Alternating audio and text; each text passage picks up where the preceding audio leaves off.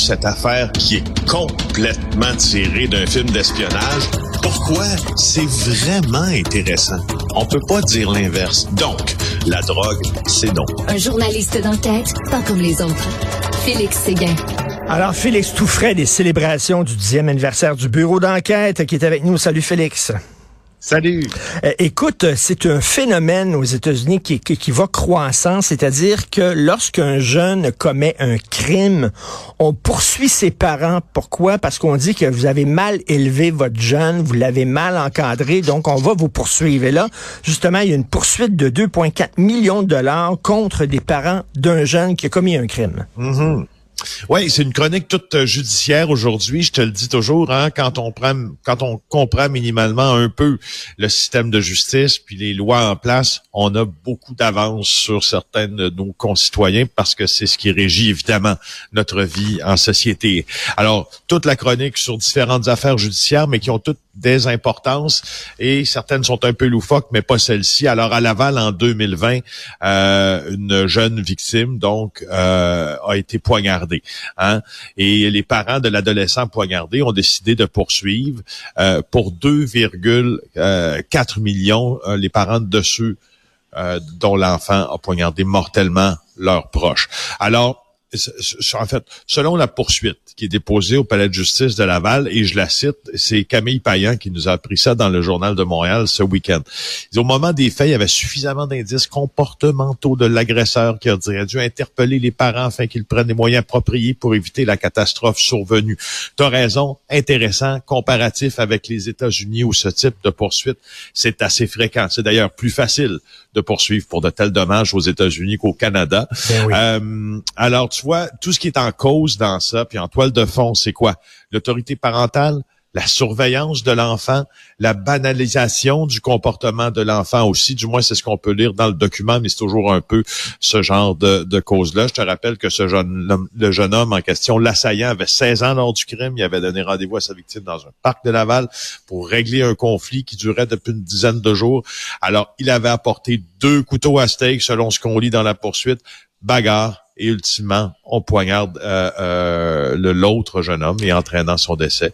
Alors, c'est tu connais, tu connais. Ça va être intéressant suivre. Ben oui, tu connais le proverbe la pomme ne tombe jamais très loin de l'arbre en disant ben souvent euh, des enfants de parents euh, tout croche sont eux-mêmes tout croche, mais en même temps, Félix, ça pose une sacrée bonne question parce que tu peux être un excellent parent aussi, un très bon parent et euh, ton enfant soudainement parce que il, y a des amis qui sont pas et tout ça prend une mauvaise tangente puis toi ben tu sais qu'est-ce que tu veux? T'as, t'as beau essayer de le ramener c'est, c'est, c'est très difficile. Il y a 16 ans est-ce qu'on va vraiment rendre les parents responsables des errances de leurs enfants?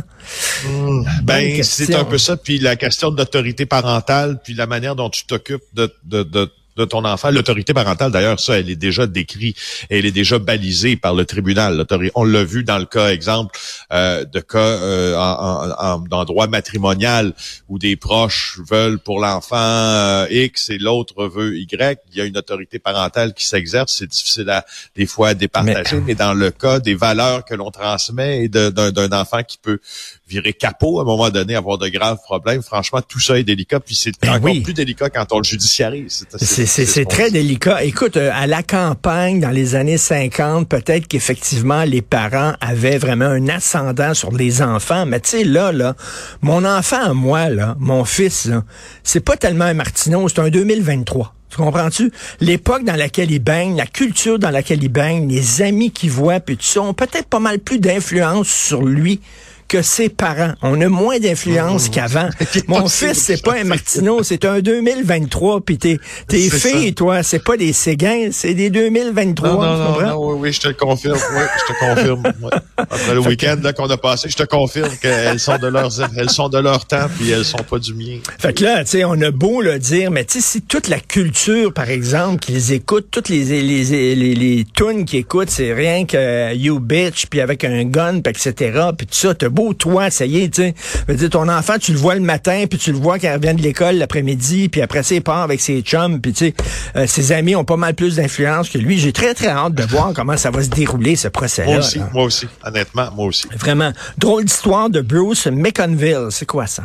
Eh boy, eh, écoute cette affaire-là. Alors, qui c'est ça, euh, cet homme-là, Bruce McConville? C'est un homme d'affaires originaire euh, d'Ottawa et euh, un homme assez, pas avare, mais économe, en fait.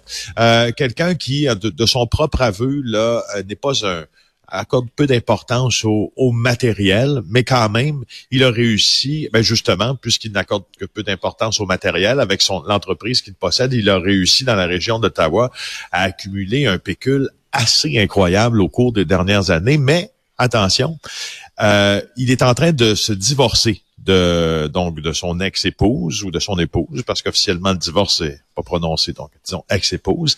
Et là, il a tellement peur que euh, son ex profite de sa richesse qu'il a décidé de brûler un point quelques millions de dollars. J'ai regardé ça dans ben le c'était Je te fais, écoute, si vous aimez, euh, si vous aimez les, les, les dialogues qui se, qui se déroulent en salle de cours, en voici un, ma foi, pas piqué des verres.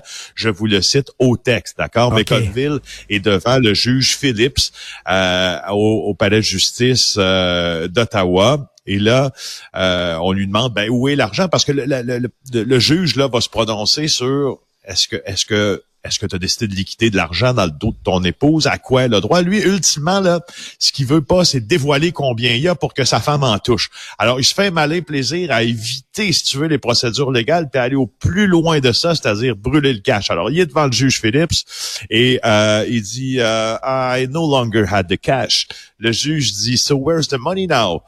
McConville euh, réplique I destroyed it. Et là, le juge dit, You've lost me. What do you mean? Et là, McConville euh, parle un peu de ses problèmes d'anxiété, puis il dit, euh, là, le juge reprend, can, you, can I back you up a bit when you say you destroyed it? I mean, what do you mean? Là, le McConville dit, I burned it. Attends, le, le, gars, le gars il préférait brûler 1,4 million de dollars plutôt que de laisser cet argent-là à son ex. Oui. C'est ça. I burned it. Et là, le juge dit, to the tune of how much?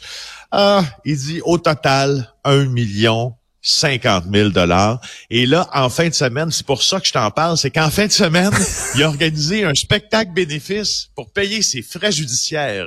Alors, tu comprends que... Ben, euh, voyons euh, Oui, tu comprends que c'est assez particulier hein, comme histoire. Encore là, ce que, ce que, ce que l'on déduit de tout ça, c'est euh, c'est pour ne pas payer et ce n'est pas parce que, évidemment, je veux dire, s'il paie ses frais d'avocat, puis les avocats lui coûtent, je sais pas, moi, 150 000, 200 000, 300 000 dollars, déjà son épouse saura un peu de quoi est constitué son portefeuille. Alors là, il a organisé un spectacle bénéfice en fin de semaine pour soutenir sa cause personnelle. C'est une bien drôle d'utilisation, évidemment, de, ces, de ce genre de tribune publique, mais ça fait beaucoup jaser. Un million cinquante mille dollars brûlés là, dans sa, dans sa cour là, avec euh, de l'huile dessus. Eh ben, coudon. Euh, écoute, euh, c'était les 20 ans de la, victoire de Jean Charest en 2023. Ils étaient tout contents, les libéraux, de, célébrer ça. Je ne sais pas s'ils ont lu euh, le livre PLQ Inc. du bureau d'enquête, mais ça ferait un beau petit cadeau à leur euh, donner pour les 20 ans. Merci Félix Séguin. On se reparle demain. Salut, bonne journée. Au revoir.